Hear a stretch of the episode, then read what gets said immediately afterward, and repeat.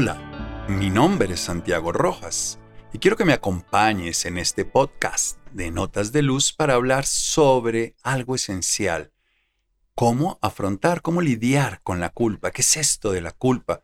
Nos da tanta culpa que a veces ni siquiera la reconocemos y sufrimos demasiado por ella. Lo primero que te quiero contar es que en sí mismo la culpa tiene un sentido evolutivo y biológico, pero también tiene un contexto de aprendizaje sociocultural. Entonces vamos a dividir esas dos para entender en qué consiste esa diferencia que marca que unas personas de unas ciudades, países tengan unas características distintas de la culpa, cómo la procesan y por supuesto ya al final sintiéndola, qué podemos hacer.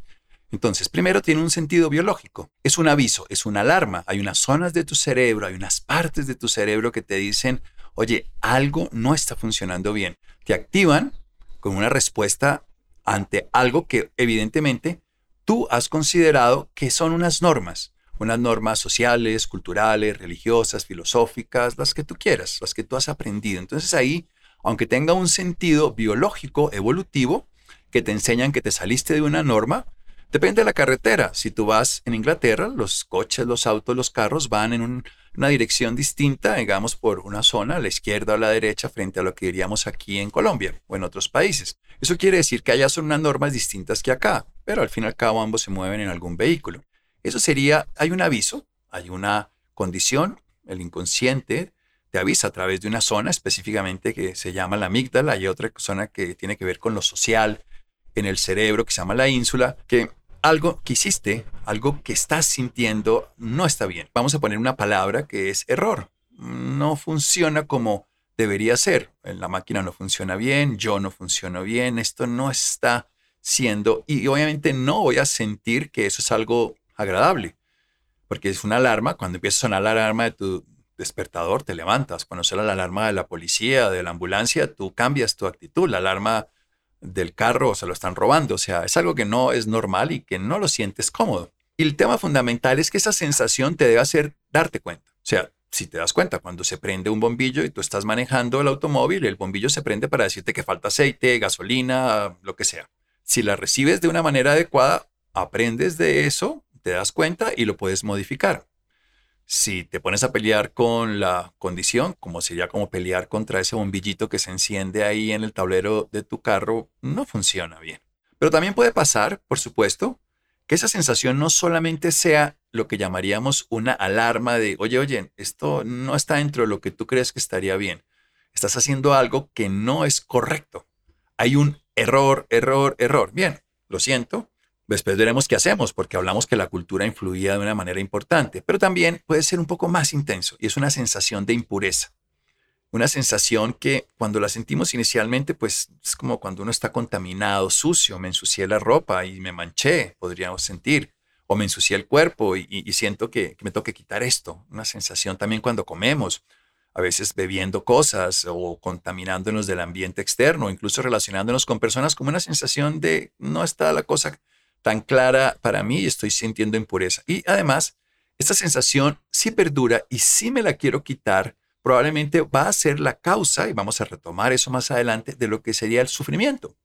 Porque sí mismo la culpa no es mala ni es buena, es una alarma. Pero vayamos a la otra parte, la historia de los pueblos. Y resulta que nosotros tenemos algo que es fundamental y me gusta siempre tocar en aspectos de fondo sobre algunas culturas y filosofías que tienen que ver con las mitologías. Seguramente, como la gran mayoría de las personas de hispanoparlantes, has conocido una cultura influyente. Probablemente no la creas o la crees, no importa. Esa cultura domina, desde el punto de vista filosófico y religioso, muchas de las creencias de todas estas personas que hablamos esta lengua. Tiene que ver con la judio-cristiana, con el cristianismo. Y el mito de Adán y Eva sea un mito para ti y sea algo que no tiene ningún valor, marcó esa historia de que ellos se sublevaron contra la divinidad, atacaron el principio, porque se pusieron a comer, pues en este caso Eva, la manzana, la serpiente, no importa tanto la historia, desde el punto de vista que es un mito, por supuesto, sino desde lo que influyó en las culturas y lo que generó fue el pecado original. Lo que quiero decirte es que ya naciste con un pecado. Y ya naciste, incluso te lo refuerzan muchos cultos y te hacen incluso oraciones que refuerzan las culpas, pero ya vienes con una culpa. Y algo que tú estás haciendo en este momento puede estar con una influencia importante de algo que hicieron tus ancestros. Ni siquiera los conocías. Es como si tú naces con una deuda hipotecaria. Y todos los niños nacen con una deuda hipotecaria. Y todas las niñas también. Entonces tenemos que ya debemos algo y nunca hemos hecho nada y ya tenemos una deuda. Entramos a un banco y ya estamos en deuda. Entramos a la vida y estamos en una deuda. Y esa sensación es socialmente aceptable. Aunque puedas rechazarla, no la estás cambiando. Esto es muy importante. Cuando tú rechazas algo, lo vuelves un obstáculo mayor. Cuando tú lo aceptas y lo integras, los puedes transformar. Cuando no le das importancia también. Pero cuando lo rechazas, no. Y la mayoría de cosas se rechazan porque creemos que no tienen valor. Y pasa con los mitos. Los mitos, en realidad, como la energía, ni se crean ni se destruyen, solo se transforman. Se transforman porque las creencias dominantes hoy de la ciencia serán mitos dentro de algunos años.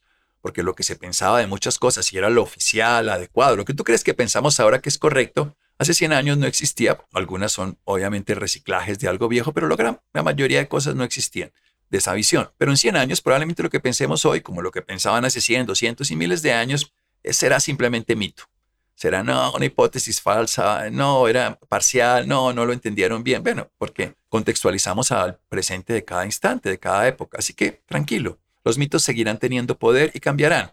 Y las nuevas estructuras, variables, todas las formas en que medimos la realidad, estarán condicionadas por otros mitos o por otras creencias o por otras condiciones ah, medioambientales y, vamos a decir, culturales y científicas, si quieres usemos esa palabra que también la incluye. Entonces, el mito sigue influyendo, ese mito de Adán y Eva, pero resulta que los griegos también nos metieron mitos de ese sentido. Los titanes eran esos seres grandes, por ejemplo, que fueron destruidos porque pelearon contra esa divinidad Zeus y fueron calcinados y de esa ceniza nacieron los hombres. O ya nacimos con lo que ellos incluso le pusieron nombres un poco exóticos, eh, polución. Eh, había primero un, mito en ellos sobre la culpa, donde estábamos en una locura temporal y cometíamos un error, pero los dioses eran los que nos hacían. Recuerda, la discordia nos ponía a pelear, Cupido nos enamoraba, o sea, eran unas fuerzas externas que nos hacían actuar de una manera loca. Pero también estaba una segunda opción, que era cuando ya se sublevaban contra los dioses. Y entonces esas contaminaciones y esos daños, cuando no cumplían, digamos, todos los requisitos con el templo, con la divinidad, cuando no los honraban, les producían cosas terribles. Por ejemplo, el rey Minos le tomó el pelo a, Poseidón, que era el que le daba, pues el dios de las aguas, le daba todas las posibilidades y le regaló un toro. Y cuando él no le devolvió el toro para que simplemente fuera para su coronación, y le hizo una tomadura de pelo, de acuerdo con su esposa, y le mató un toro para devolvérselo como una ofrenda, y no era el toro especial que le había mandado, un toro divino, él hizo que la mujer se enamorara del toro, y ese enamoramiento del toro tuvo en este caso un hijo, un hijo medio humano, medio toro, el Minotauro. Y eso es toda una historia de famoso que existe de un laberinto que es muy complejo. Pero todo eso nos sirve para entender que ese mito que tiene que ver con el error está también metido en otra cultura e influye profundamente en toda Europa, que influye en muchas creencias que incluso fueron compradas también, en donde la clave es esta, nos sublevamos contra la divinidad. Nos castigaron y ese castigo está dentro de nosotros y no se puede quitar. Entonces ya tenemos la sensación de impureza, de polución. Incluso otros teóricos utilizan la palabra miasmas, que ya venimos contaminados de unas impurezas que incluso tienen que ver con enfermedades venéreas, como el mismo pecado original que se relaciona con la misma sexualidad, del, o a la forma en que nuestros padres nos concibieron. Y todo eso nos lleva a que sintamos entre pena, de una manera, como lo diríamos nosotros en castellano colombiano, pena, que es vergüenza, y desde otro lado, de culpa. A nivel cerebral, por ejemplo, la pena, eh, vergüenza en este caso, y la culpa tienen áreas similares, solamente que la vergüenza incluye el, el frontal un poco más, una zona que es el cíngulo anterior, una zona que se llama el giro para hipocampal, pero esos términos que poco importa, lo que sí hacen es que nos muestran unas diferencias, pero al final se juntan, o sea que al final tenemos vergüenza y culpa muy cerca. Y lo que tenemos que entender es que la amígdala y la ínsula nos están alertando para que estas cosas sean reconocidas. Uy, tengo vergüenza, pero la vergüenza tiene un, tema, me equivoqué. Oiga, estoy desnudo, me voy a cubrir. La famosa historia está desde Adán y Eva, se dieron cuenta que estaban desnudos. Y esas historias no le damos después mucho valor, pero están en nuestro inconsciente. ¿Por qué pongo todo esto? Porque vas a sentir culpa fácilmente. No vas a vivir sin culpa, a menos de que seas un psicópata que no le da culpa de todos sus actos. Entonces no es el caso tuyo si estás oyendo esto. Más bien, eres un ser humano que siente culpa y la siente y la sufre, y la sufre con aflicción, y la sufre con perturbación, y la sufre con mortificación, y se vuelve un disgusto y un desprecio, y se vuelve, ahí sí, por la cultura, como la sensación y el merecimiento de un castigo. porque te equivocaste y está impregnada tu vida y la de tu descendencia de tu error. Y te la quieres quitar, qué horrible, estoy manchado. Y aquí viene todo ese conflicto que te quiero contar. Por otro lado, antes de avanzar, hay culturas como la tibetana. Los tibetanos y otras culturas orientales no conciben el término de culpa como error en el sentido de suciedad y de una imposición de castigo. Esto es lo más importante. No hay esa sensación de que si yo me equivoco, me voy a merecer un castigo. Oye, esto que es horrible, lo hacemos los humanos. Si yo me equivoco, merezco un castigo. Eso está en nuestro inconsciente muy, pero muy grabado y no nos damos ni cuenta. Y queremos además quitarnos esa sensación. No quiero que me castiguen desde chiquito. Entonces quiero que el culpable sea mi papá, mi mamá, el hermano, Dios, la filosofía, la religión. Me quiero sacar esto.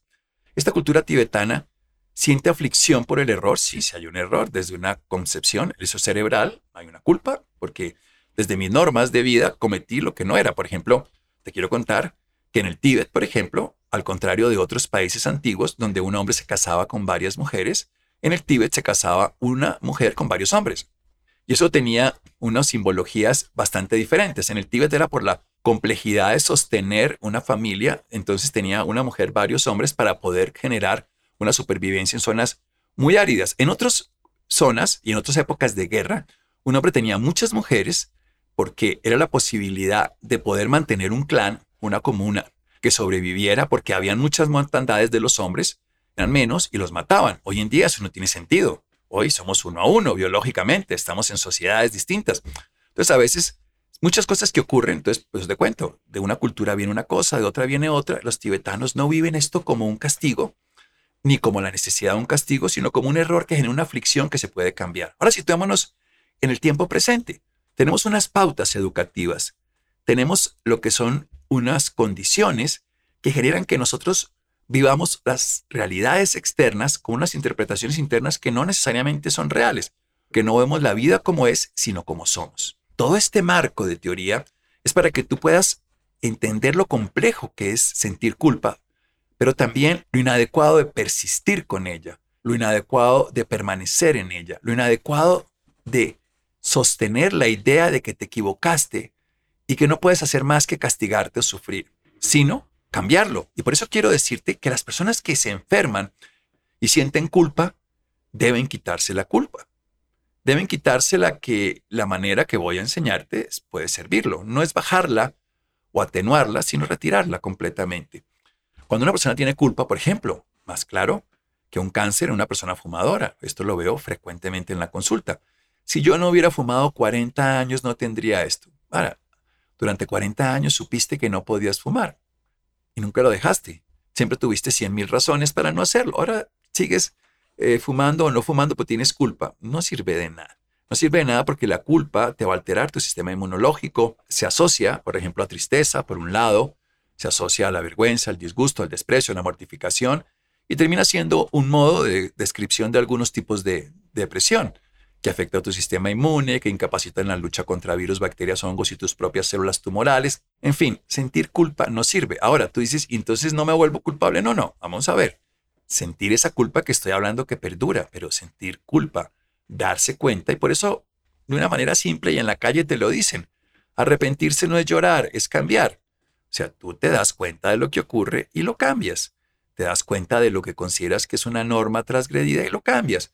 Incluso con el paso del tiempo hay personas que se dan cuenta que ni siquiera hubo error, que era una creencia que pensabas de esa manera. Incluso muchos adultos les toca sanar a su niño, a su niña interior, yendo a contarle en ejercicios internos, meditativos, reflexivos, de introspección, que lo que cometió no fue un error, que si se murió su papá porque no lo quería, no fue por eso, se murió su papá, no, no era porque no lo quería.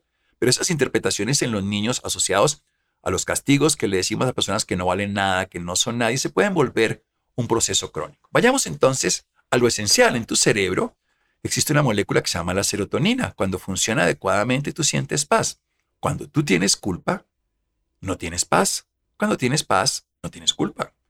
Y eso es muy bello. La culpa te impide tener paz. La paz no necesita, o sea, no experimenta. Y digo, no necesita sufrirse, entonces se vive sin culpa. Y se puede experimentar cualquier condición. Sí, te puedes equivocar y tu cerebro te activa dice, oye, oye, esto que estás haciendo no está en tu true norm. Ah, vale, vale, me doy cuenta. está, muy, está muy duro el volumen de la radio, y lo voy a bajar.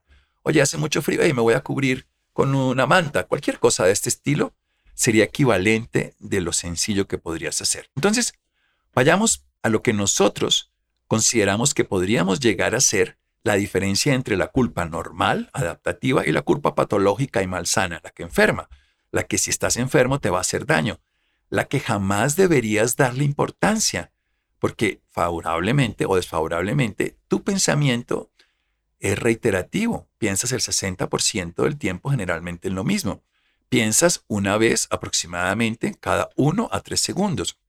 Multiplica eso por muchas veces en el día y si le das el 60% a lo mismo y si estás con una culpa persistente, te estás haciendo daño, te has conseguido un tirano que te juzga y no te sirve de nada.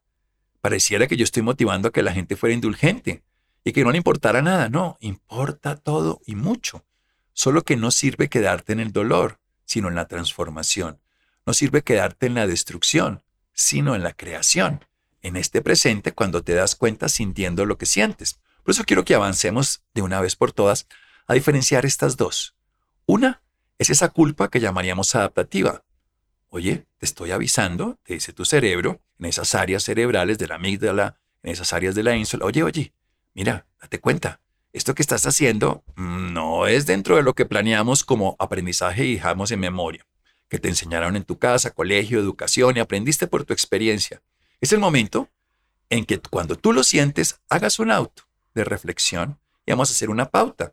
Jane Nelson es una investigadora que desarrolla una práctica que a mí me gusta mucho y es muy sencilla. Yo hago esto y unas cosas tibetanas que hace años aprendí y funcionan muy bien en los pacientes. Ayudo con esencias de flores también que nos pueden complementar esto. Pero lo primero es poder reconocer que esto me ocurre. O sea, que tú reconozcas que sientes culpa es bueno. Porque cuando no la quieres sentir y no la puedes reconocer, ocurre dos cosas. La primera, como no quieres sentir esa sensación y se convierte al no quererla sentir, tu cuerpo produce unas secreciones aún más antipáticas. Si yo no quiero algo, mi cuerpo no siente agrado por eso. Si lo ignoro, probablemente, y lo ignoro de verdad, no intento ignorarlo, es como intentar no pensar en algo, vas a pensar en eso, no, sino simplemente no le doy importancia, cambio de canal, por decirlo así, en una pantalla de televisión y no me quedo viendo tratando de no verlo, sino no lo veo. Lo cambio de canal, en ese momento pues no pasaría nada, pero si eso perdura, sientes una sensación de impureza. Hemos hablado de error y hablamos de impureza. Ay, no me gusta lo que siento. Y como hay algo que si tu cultura lo ha favorecido y que probablemente así sea, mereces un castigo, tú te lo quieres quitar. Entonces vas a querer, vas a querer, al no reconocer lo que sientes, que otro sea el culpable. Y vas a buscar siempre un culpable. Y esta es una de esas condiciones donde los boomerangs, no sé si jugaste de niño o de niña con los boomerangs, este es el boomerang más exacto que existe en la vida. Tú lanzas el boomerang y yo jugué de niño muchas veces y no era diestro y tampoco soy zurdo, juego con ambas manos, pero de todas maneras nunca llegaba perfectamente como lo vieron en las pelis y el que le vendían el aparato. Pero lo que es claro es que cuando lanzaba el boomerang y caía, llegaba cerca de mí. Pues bien, la culpa, cuando tú culpas a otro de algo que tú sientes, eso rápidamente volverá. Lo que pasa es que tú harás más culpa de otros y te seguirás toda la vida y entrarás en lo que se llama el sufrimiento. El dolor es inevitable, el sufrimiento es opcional, diría el Buda. Y el dolor es por resistirse y el sufrimiento es por persistir en resistirte. ¿Quieres sufrir? No tiene sentido. No creo que nadie quiera sufrir. Y el sufrimiento por una pequeña o una gran culpa es equivalente. Solo que el de la gran culpa dura más, el pequeña culpa dura menos, pero el sufrimiento al fin y al cabo. Pero no porque la culpa te haga sufrir. No, no, no, no, no. Es porque tú te resistes a reconocer lo que estás sintiendo y a responsabilizarte de ello, a reconciliarte contigo y con la otra persona, si es el caso, y a reparar los daños que generaste. Son las re, re, re, re. Reconocer, responsabilizarte, reconciliarte y reparar. Esas re, re, re, son simple y llanamente estrategias de darte cuenta, parar un momento, escuchar la alarma. Cuando se prende la alarma, tú quieres apagar la alarma o quieres saber por qué suena. Cuando te das cuenta por qué suena, pues la corriges. Cuando te das cuenta por qué suena, la apagas, pero vuelve y suena. O culpas al otro y vuelve y suena. Y eso es lo que hacemos los seres humanos. Entonces te dije que tenías dos posibilidades una pues la ignorabas esto, pero cuando ya la sientes de una manera saludable, vamos más adelante nuevamente, la puedes utilizar a través del re, re, re, re. Pero cuando la quieres no sentir, entonces aparece lo contrario y es una buscar a una persona que va a ser el culpable. Esto es por mi mamá, por mi papá, por mi pareja, por el gobierno, por Dios, por el que ustedes quieran. Porque nos inventamos un Dios los humanos, una realidad que no existe, una forma de Dios que nos inventamos para responsabilizarlo de todo lo que nos pasa. Dicho de una manera más bonita para que solucionara todos nuestros problemas. Pero en realidad es para culparlo, ni siquiera responsabilizarlo de todo lo que nos pasa. Y entonces lo culpamos, eh, nos sentimos culpables, lo culpamos, nos sentimos culpables y así jugamos toda la vida y sufrimos toda la forma. O la otra, nos vamos metiendo en nuestra culpa y, sentimos que no somos nada, no valemos para nada. Y si reforzamos ese personaje que nos habla adentro, que se llama un intérprete, que lo construyó la sociedad, la familia, la educación, y nos repite que no servimos para nada, que somos incapaces y nos enfermamos psicológicamente, en incapacidad, en depresión, en frustración.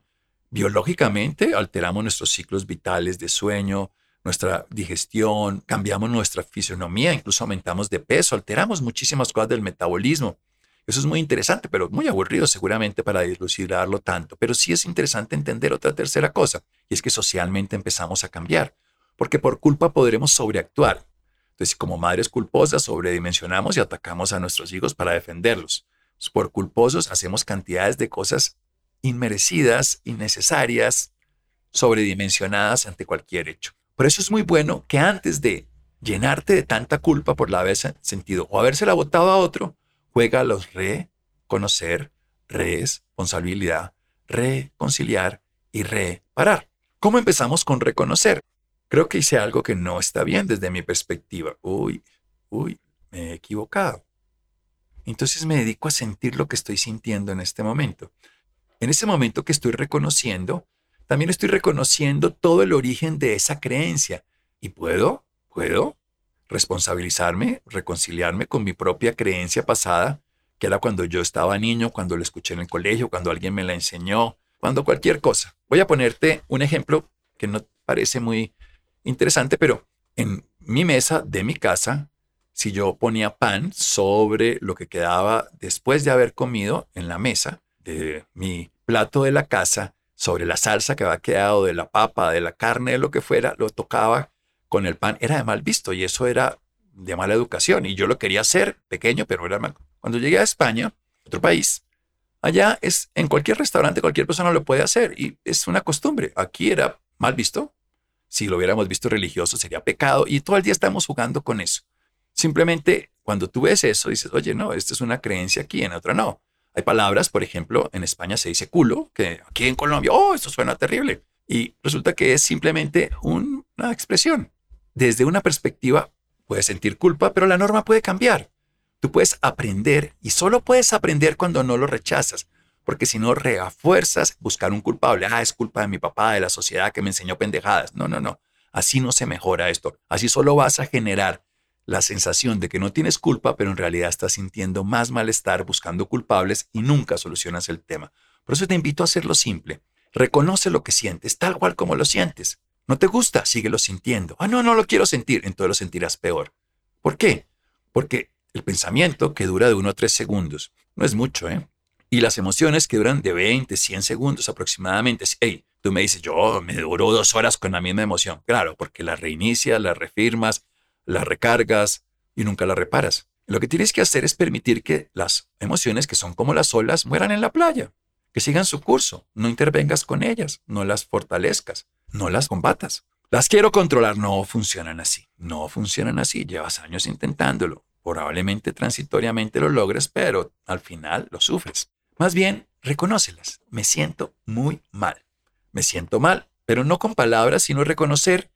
Es como quien dice, ponerte, para que me pongas atención, unas gafas para que veas con nitidez, una lupa, un lente y reconoces claramente lo que es.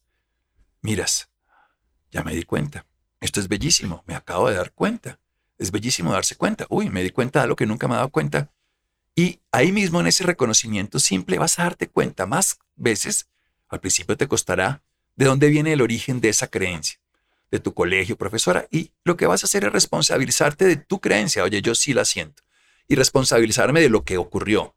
De mi creencia, de mi sensación, de tres cosas. Mi creencia, lo creo, mi sensación, lo que siento, y de lo que hice.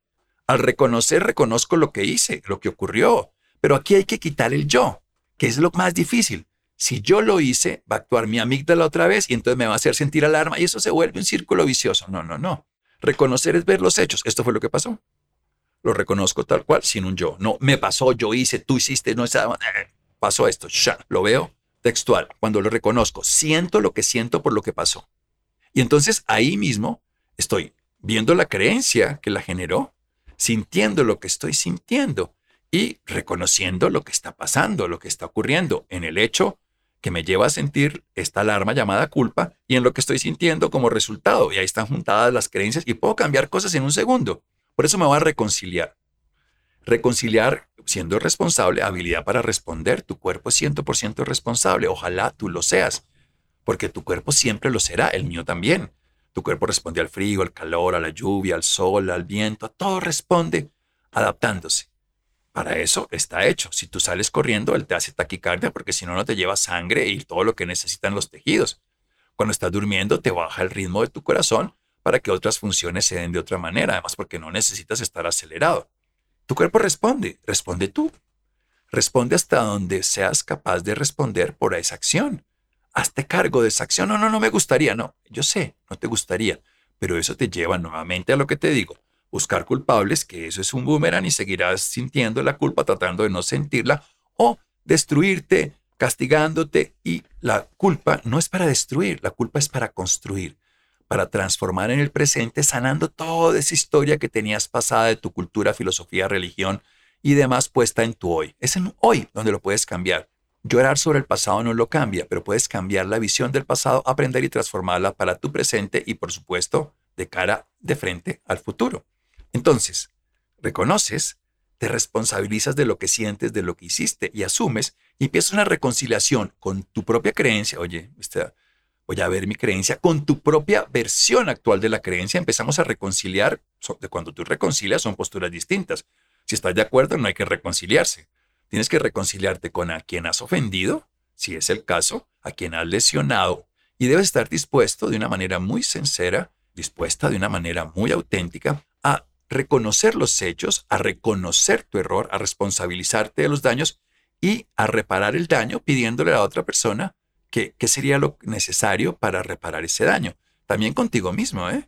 Si has tenido una creencia toda la vida y te has hecho daño, te has castigado por haber vivido de alguna manera que además de las cosas que más genera estas represiones son afectaciones biológicas. Por años veo cómo la culpa hace daño en tu cuerpo. Entonces tú quieres sanar la culpa quitándote la culpa. No, lo que pasa es que cuando ya no hay el sustrato de alarma y la alarma cumple su sentido, porque tú cierras la puerta bien, porque tú cierras la ventana bien que estaba haciendo la alarma, pues la alarma deja de sonar. Tratando de romper la alarma no va a funcionar. Esas alarmas son como las que repiten, repiten, así seguirá. Entonces, reconoce lo que sientes y siéntelo. Reconoce los hechos y obsérvalos sin el yo, sin decir a mí me pasó, sino viéndolos como son. Reconoce lo que has afectado el bienestar de otras personas. Responsabilízate totalmente de eso que sientes, lo que estás sintiendo de eso que ocurrió y de lo que produjiste en otra persona.